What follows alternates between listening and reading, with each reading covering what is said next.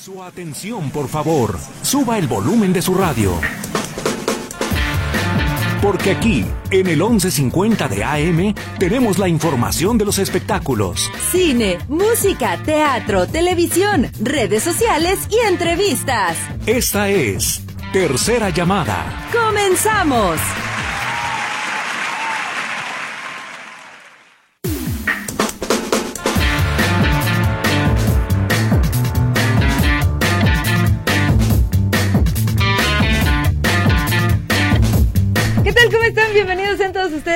Ustedes a Tercera Llamada. Qué gusto me da saludarlos en este lunes. Ya, ay, qué rico lunes. Hoy sí estaba sabrosón el lunes. Movidito, de esos que no sabes ni qué hora es, pero ahí vas. Venga, de esos días sí me gustan. Luisito ya está en los controles, está siendo supervisado por Víctor Montes.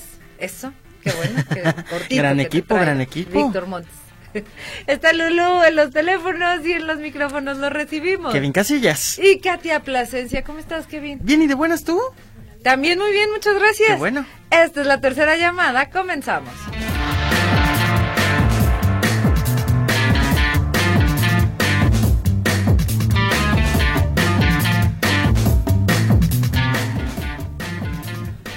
Oigan, de verdad que eh, el cine, fíjense que se viene la fiesta del cine mexicano próximamente. ¿Qué es esto? Canacine propone y con la finalidad de llevar más gente a las salas de cine.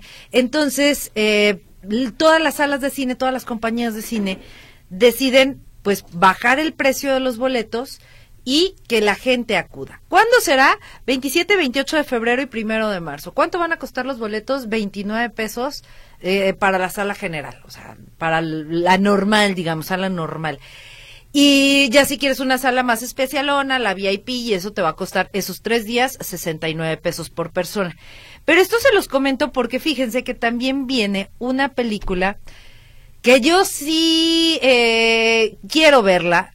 Eh, ya vi el tráiler, me gustó. Y entonces dije, a ver, creo que me va a gustar. Así que el día de hoy quiero eh, que platiquemos, por favor, de esta película mexicana Huesera. Así que, ¿a quién tenemos ahí en la línea telefónica? Hola, está aquí Michelle Garza, soy la directora. ¿Cómo estás, Michelle? Mucho gusto, muy bien, muchas gracias por invitarnos aquí a platicarles un poco de la película. Oye, cuéntame para empezar, ¿cómo fue que haces el guion? ¿De quién es el guion? ¿Cómo llega el, el guion a tus manos? ¿Y cuánto tiempo llevó poder levantar este proyecto? Mira, yo tuve la idea de esta historia por finales de 2016 y luego empecé a escribir, invité a mi co-guionista, Avia Castillo, y empezamos a escribir juntas esta historia desde el 2017. Oye, Michelle, ¿cómo estás? Saluda Kevin Casillas. En cuestión a la cinta, cuéntanos de la trama, de qué va todo esto. Claro, pues, pues cuenta la historia de una mujer que vive en la Ciudad de México y que está atravesando el proceso de convertirse en madre por primera vez, ¿no? Cuando se confirma su embarazo, una entidad se llama la huesera aparece en su vida, ¿no? Y empieza a hacer la cuestión y a viajar a su pasado, eh, cuestionándose, ¿no? Todo al respecto de su vida doméstica actual. Oye, ¿y el reparto? Cuéntanos a, quién tienes en el reparto para Huesera. La protagonista es su primer protagónico, se llama Natalia Soleán. Eh, también está Mercedes Hernández, que fue conocida también por su participación en Ciencias Particulares. Está la batalla, estuvo en Noche de Fuego. También tenemos Alfonso Dosal.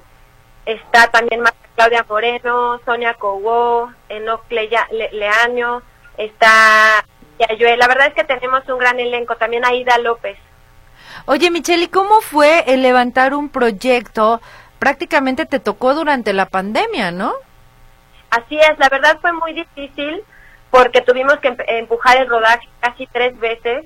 Eh, por momentos parecía imposible porque la verdad pues teníamos un presupuesto bastante acotado, tratando de una ópera prima, teníamos los fondos del INCINE, el desaparecido Fococine, de hecho, que fuimos la última generación, eh, entonces, eh, y la verdad es que la pandemia incrementó los costos muchísimo, ¿no? O sea, el, COVID afectaba a los rodajes, afectó a los rodajes de maneras inimaginables. Entonces, sí, por momentos fue muy duro, pero también tengo que decir que, que el, hecho de haber empujado el rodaje nos dio más tiempo de desarrollo, lo que llevó a poder perfeccionar más el guion y, todas las, las puestas detrás de la película, ¿no? Visuales y Oye, Michelle, siendo tu ópera prima de terror, ¿cómo fue esta parte o cómo fue eh, el descubrir este, este género del cine? Eh, yo la verdad es que empecé ya hace más de 10 años a hacer cortometrajes dentro del género de horror. Llevo ya, llevé, hice casi 6 o 7 cortometrajes antes de Huesera, entonces ya llevaba yo un proceso largo de investigación, tengo mucha pasión por este género y es por el cual me, por lo menos en este momento de mi carrera me siento muy cómoda, ¿no? Para hablar de la cotidianidad, de la día a día de, la realidad, ¿no? Como que el género te permite hacer una introspección de aspectos que muchas veces en, en, en, el, en, la, en la, cotidianidad no, no nos detenemos a analizar o a observar. Oye, Micho, entonces este es eh, tu primer largo, tu ópera prima en largo. Es así, este es mi primer largometraje. ¿Y, y, te, te, esperabas todo como, como fue? Es decir, ¿te esperabas que fuera tan complicado? ¿Te esperabas eh, a lo mejor que ya, ya encontrar la distribuidora y que salgas ya pronto a salas de cine, etcétera? La verdad es que soy de las que estudia mucho y, y, lee mucho a otros directores, entonces yo sabía que no, que iba a ser muy difícil. Yo estaba ya, yo la verdad de algo que, que tengo que, que de lo que me alegro es que me, me, me comporté de una manera bastante paciente sabía que sacar adelante una película, más, más una ópera prima, ¿no? Es duro, toma mucho tiempo, te enfrentas con mil obstáculos, muchas negativas. Entonces, realmente mi, mi estrategia fue simplemente no quitar el dedo del renglón y seguir empujando y seguir empujando, estudiar mucho, rodearme de gente talentosa que creyera en el proyecto y poco a poco yo confiaba en que si seguíamos empujando íbamos a lograrlo, ¿no? Y, y la verdad es que me doy cuenta ahora que, qué bueno que sí funcionó esa fórmula, porque era, era el camino. Claro. Y justo qué tan difícil es hacer cine en México cuando de pronto los mexicanos no apoyamos para ver las películas. Sí, la verdad eso es lo que, ahorita yo tengo fe y tengo confianza en que y eso fue eso es lo que sucedió en Huesera, ¿no? O sea, como que hubo un hubo un grupo de personas de nuestra ciudad, de nuestro país que creyó en esta historia, ¿no? Y que puso su corazón en ella y de la misma forma creo que tenemos que abrir nuestros corazones hacia nuestro cine, hacia nuestro arte, ¿no? Voltearnos a ver a nosotros mismos y tratar de alejarnos de repetir fórmulas importadas, ¿no? Sino tratar de confiar en que tenemos suficiente aquí adentro para contar, que no tiene que estar basado en números y en expectativas de mercado, sino que realmente hay que confiar en que México tiene muy buenos autores, ¿no? Está comprobado en la literatura.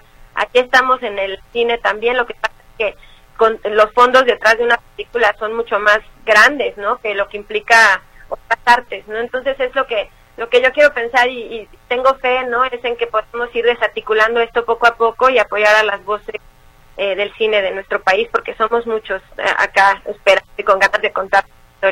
Claro, oye, oye Michelle, y a ver, dos preguntas. Uno, luego decimos, eh, o hay mucha gente que, que, decimos, en México no saben hacer terror, en México no se hace buen terror. ¿Por qué te decides tú por el terror? Y dos, ¿qué tanto te va a beneficiar o te va a perjudicar la fiesta del cine, que ya lo platicaba eso en un, en un inicio, que va a costar 29 pesos la entrada? Sí, mira, eh, para mí el horror es algo que, que es nato, para mí es la forma en la que me gusta comunicarme, me siento creativa. Es un género que no lo hago como por una expectativa de mercado o no. La verdad es la forma en la que a mí me gusta escribir y me gusta contar las historias. Eh, siento que es un género que te permite inspeccionar en nuestras nuestras vidas, nuestras emociones de maneras muy interesantes y que es muy vasto y que falta mucho por hacer, sobre todo desde nuestras perspectivas eh, de, México y en Latinoamérica, ¿no? Y al respecto de la fiesta del cine, al contrario, estamos encantados. Yo estoy feliz de que haya coincidido con el lanzamiento de Huesera. Para mí lo importante es que las salas se llenen, ¿no? Y, y, me emociona mucho que haya esta iniciativa de todas las salas del país de unirse, ¿no? Invitar a la gente a las salas, a reconectar con lo diferente que es ver una película en una sala enorme, que es para lo que está diseñado, que es para lo que los cineastas trabajamos. Muy diferente ver una película en una pantalla enorme, que es mucho más grande que tú y que tú no puedes controlar a verla en tu casa, en tu televisión. Son, son experiencias que pueden convivir, pero son distintas y lamentablemente la pandemia a mucha gente como que se le olvidó lo que implicaba esa, ese ritual de ir al cine el fin de semana. Entonces a mí me emociona mucho esta iniciativa y me encanta que coincida con nuestro lanzamiento, la verdad. Oye Michelle, y ahora hablando de, de Huesera, se estrena en los cines comerciales, pero ya había tenido estrenos en algunos festivales y les fue muy bien, ¿verdad? Así es, estuvimos en muchísimos festivales, la verdad es que ha, sido muy afortunado el recorrido de la película, ya llevamos más de 30 premios eh, internacionales y pues la verdad siempre la fue que alcanzara la mayor cantidad de gente posible, sobre todo en nuestro país, entonces estamos muy felices de que ese recorrido ha ayudado a que puedan tener esta distribución en tantas salas del país. Oye, entonces, a ver, ¿cuándo se estrena? ¿Cuánta, ¿En cuántas salas se va a estrenar? Cuéntanos todos los detalles, Michelle. Sí, muchas gracias. Se estrena este jueves 23. Eh, por favor, vayan a ver porque importa mucho el primer fin de semana. Eh, estará en, nos dieron 800 copias, estamos con Cinépolis Distribución, pero la película estará en, en todas las cadenas de, cine del país. También va a estar en la Cineteca Nacional, en, en Cine Tonalá, Cinemanía. Así que, por favor, los invitamos a, verla allá, que es la mejor manera de, ver cine. Oye, Michelle, ¿ya, ya tienes eh, planeado el siguiente proyecto? Así es, ya de hecho estamos por filmar este año, la idea es filmar la siguiente película, qué nervios, porque se juntó todo el trabajo de Gustera, pero bueno, estamos muy felices, es, es buena señal y también me, me emociona ya poder regresar al papel y al set, que es la verdad lo, lo que más me emociona. ¿Seguirás con el género de terror? Así es, por lo menos por ahora creo que hay mucho por hacer en estos géneros desde nuestro país, la verdad, creo que tenemos mucho que contar y, y espero que, cada vez sean los directores y directoras, ¿no? Ojalá. Que se animen a entrarle, porque estoy segura que ideas no, no faltan. En ese sentido, ¿tú has encontrado más oportunidades o, o más obstáculos por el simple hecho de ser mujer, siendo objetivos? Mira, la verdad es yo nunca quité, como les decía, nunca quité el dedo de renglón. O sea, si alguien me decía que no, o si creía que yo no era capaz, pues yo me volteaba y me iba con alguien más, o, o, seguía yo de necia empujando por mis proyectos. Entonces, sí, claro que cuando te pones a analizar te das cuenta que hay un cierto estereotipo de lo que se supone que uno debe de ser para poder dirigir un proyecto tan grande. La realidad es que no hay nada mejor que diversificar esas voces, esas direcciones detrás de una película, ¿no? Y, creo y confío en que hay mucha gente eh, muy talentosa y muy profesional que está dispuesta a apoyar a directoras como yo. Entonces, eh, lo importante para nosotros es buscarnos a equipo, ¿no? Que confíe en nosotras, en, que podemos hacer. Y eso fue lo que lo que hice para poder realizar Huesera. Perfecto. Pero nada más una última que, que me salió ahora. Ahora con, con tanto chavo estudiando cine o con tantos chavos y chavas que te escuchan queriendo lanzar un proyecto, eres como un ejemplo, ¿no? Al final para decirles, miren, aunque se cierran las puertas, se puede hacer, porque al final tenemos la película ya disponible en 800 cines y se puede hacer aunque me cerraron la puerta durante muchas veces. Exactamente, o sea, mi consejo, y la verdad que ese consejo yo lo escuché de los grandes maestros, ¿no? Lo escuché de Guillermo del Toro, de Bong Joon-ho, es simplemente no, no, no quites el dedo del renglón. O sea, yo seguí trabajando, hacía sonido, hacía eh, continuidad en películas, pero nunca de soñar con que algún día iba a ser una película. O sea, en todos los datos libres que tenía o cada que estuviera empujando por huesera. Y por momentos, claro que tuve miedo porque decía, Dios mío, ya tanto trabajo, tanta involucrada, tanto... Y si no se hace realidad, voy a hacer, pero la cosa es que se va a hacer, o sea, si no, si no quitas el dedo del renglón, se va a hacer y eso es, ese es mi gran consejo, rodearte de quienes confíen en ti y, ten por seguro que tal vez va a ser un, camino rudo, pero que vale la pena seguir empujando si, si el proyecto realmente te apasiona y es algo que, quieres decir del mundo. Claro. Oye, Michelle, a ver, yo tengo una duda. Si en teatro se dice mucha popó de caballo o rompanse una pierna, en cine para desearles éxito, ¿qué sería? Se dice mucha mierda. Ah, ok. Así se dice. También, ahí. Ok. sí. Pues, pues mucho de eso, Michelle, por favor. Y, y, ya eh, estaremos haciendo contacto próximamente para que también nos cuentes de este nuevo proyecto que ya, ya estás a punto de comenzar a filmar. Claro que sí, pues muchísimas gracias por el espacio y por esta invitación. No, gracias a ti, un abrazo.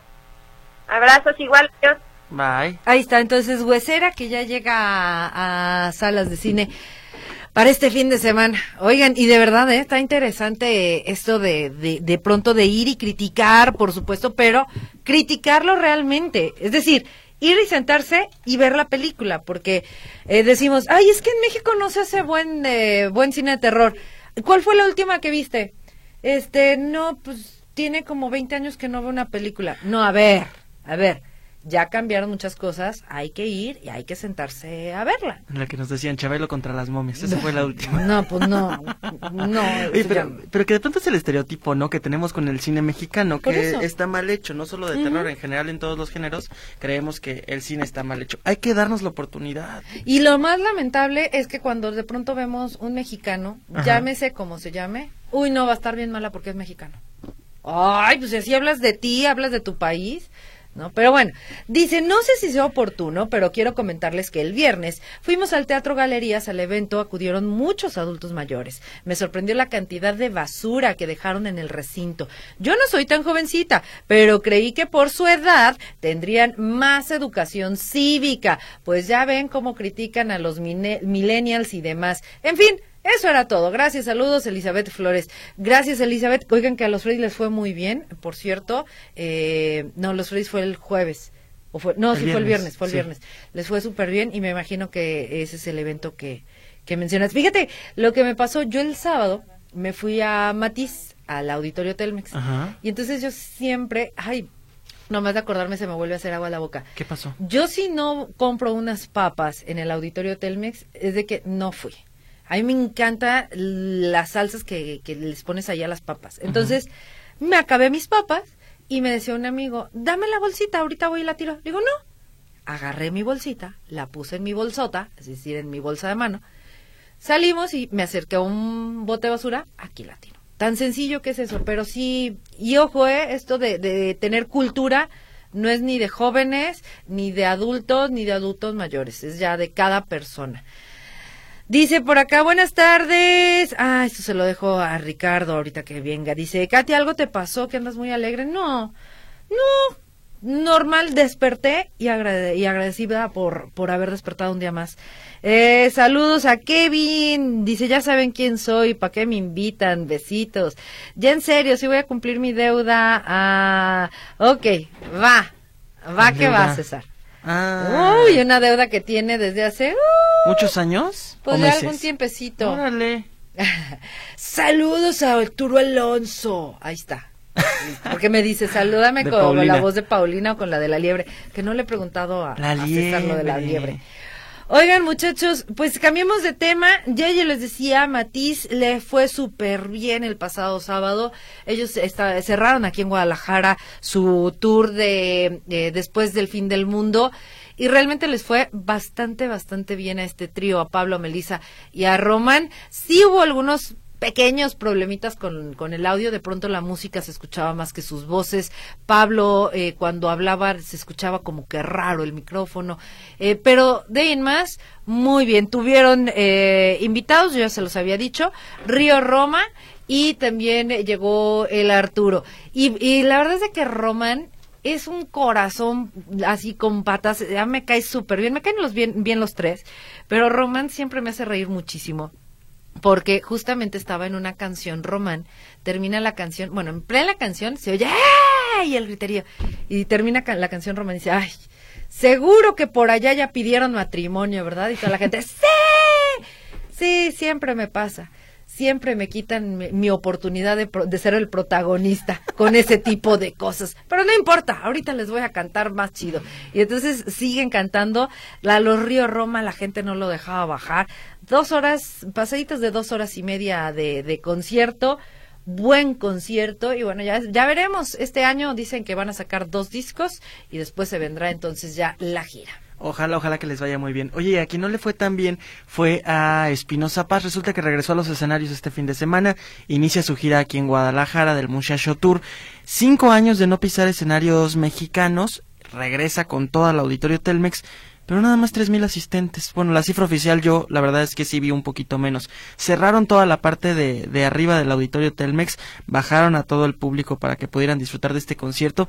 Y yo creo que sí, seguramente también influye en la energía de los cantantes. La verdad es que Espinosa sí se le veía un poco, no sé si cansado, no sé si no sé qué traía, pero incluso hasta en la voz, porque hubo muchas veces que se le cerró la garganta o que tuvo ahí bronquillas con la garganta que no terminaba de cantar. Pero bueno, sus éxitos todos, lo intentamos el próximo viernes, por supuesto la muchacha Shula, mariachi, banda, en, general el concierto estuvo bien, tres horas de, de concierto, pero sí algunas fallitas con, con la garganta de, de Espinosa Paz. Invitados también tuvo, estuvo Yossi Cuen, que fue vocalista de la arrolladora banda de Limón, estuvo ahí como invitado, cantó tres canciones. Y la gran sorpresa fue Alfredo Olivas.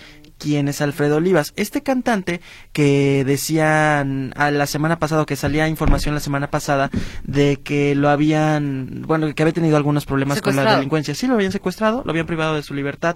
Ya Pero era mentira. Ah, era mentira, no fue así. Sí hubo algún problema con su equipo en, en Zacatecas, decían que les robaron un tráiler con, con equipo, pero bueno, al final él está bien, reaparece en los escenarios este fin de semana, canta también tres canciones. Y en general, viene el concierto de Espinosa Paz, bien a secas, bien a secas, porque sí creo que en cuestión de la voz sí nos quedó a deber a muchos. Pues bueno, Hola. Oigan, también Guillermo del Toro, de nueva. Ay, Guillermo del Toro, bueno, ya tiene tres BAFTA en su carrera y este fin de semana lo vuelve a hacer. Vuelve a ganar otro premio BAFTA, ahora por ¿Por qué creen? Pues sí, por Pinocho, por mejor película animada. Estaba nominado en tres categorías, solamente gana mejor película animada, pero con esto yo creo que ya está más que eh, sabido, ya podemos ahora sí, ya no es, no necesitamos a Madame Sassoon y esas cosas para saber que Guillermo del Toro va a ganar a mejor película también en los Oscar. ¿Por qué? Porque prácticamente en todos los premios ha competido con películas muy buenas, como El gato con botas, El último deseo, Red también ha estado ahí y a todas les ha ganado. Ha ganado, ya, ya ganó los Globos, ya ganó los Critic, ya fue reconocido por dos asociaciones, eh, ahorita ya ganó el BAFTA, ya, creo que no se necesita una bola de cristal como para saber qué va a pasar con Guillermo del Toro. Como mejor película gana Sin Novedad en el Frente, que para quien no la ha visto está en Netflix. Mejor película británica Almas en Pena de Innie Sharing, también está muy buena, ¿eh? Mejor actriz Kate Blanchett, que esta semana se estrena Tar. Yo ya tuve la oportunidad de ver esta película está muy buena y Kate Blanchett está genial. Mejor actor Austin Butler por Elvis, mejor actriz de reparto Kerry Condon por Almas en Pena eh, de Annie Sharing, eh, Sharing, perdón.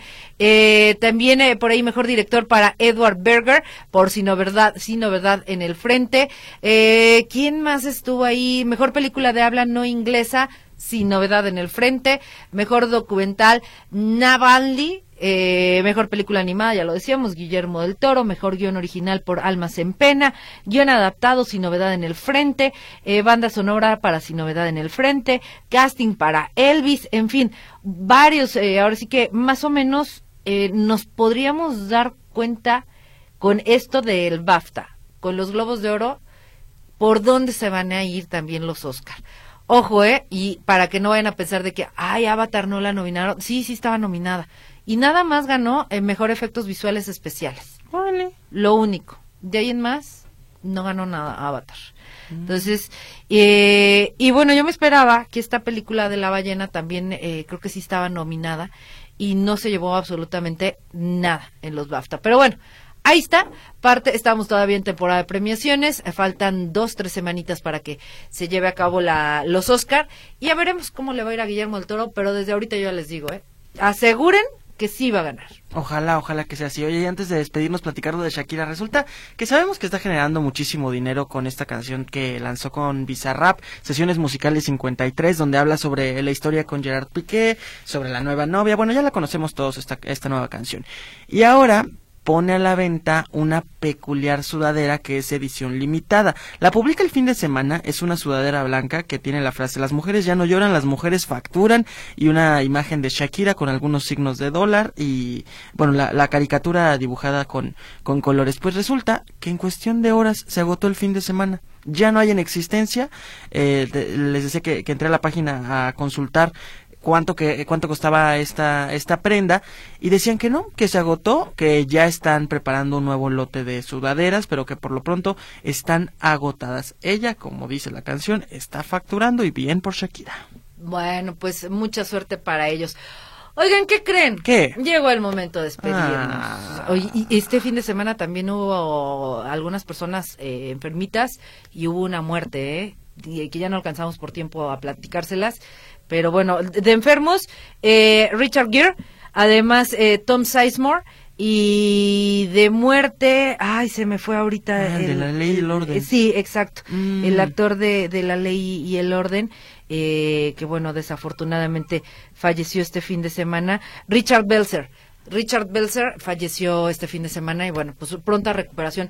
A Sizemore se reporta como que sí está bastante, pero bastante delicado. Momento de despedirnos, gracias por habernos acompañado, gracias a Luisito que se queda en los controles, a Lulú que estuvo en los teléfonos y nos vamos. Kevin Casillas. Y Katia Plasencia, que tengan una excelente semana. Bye.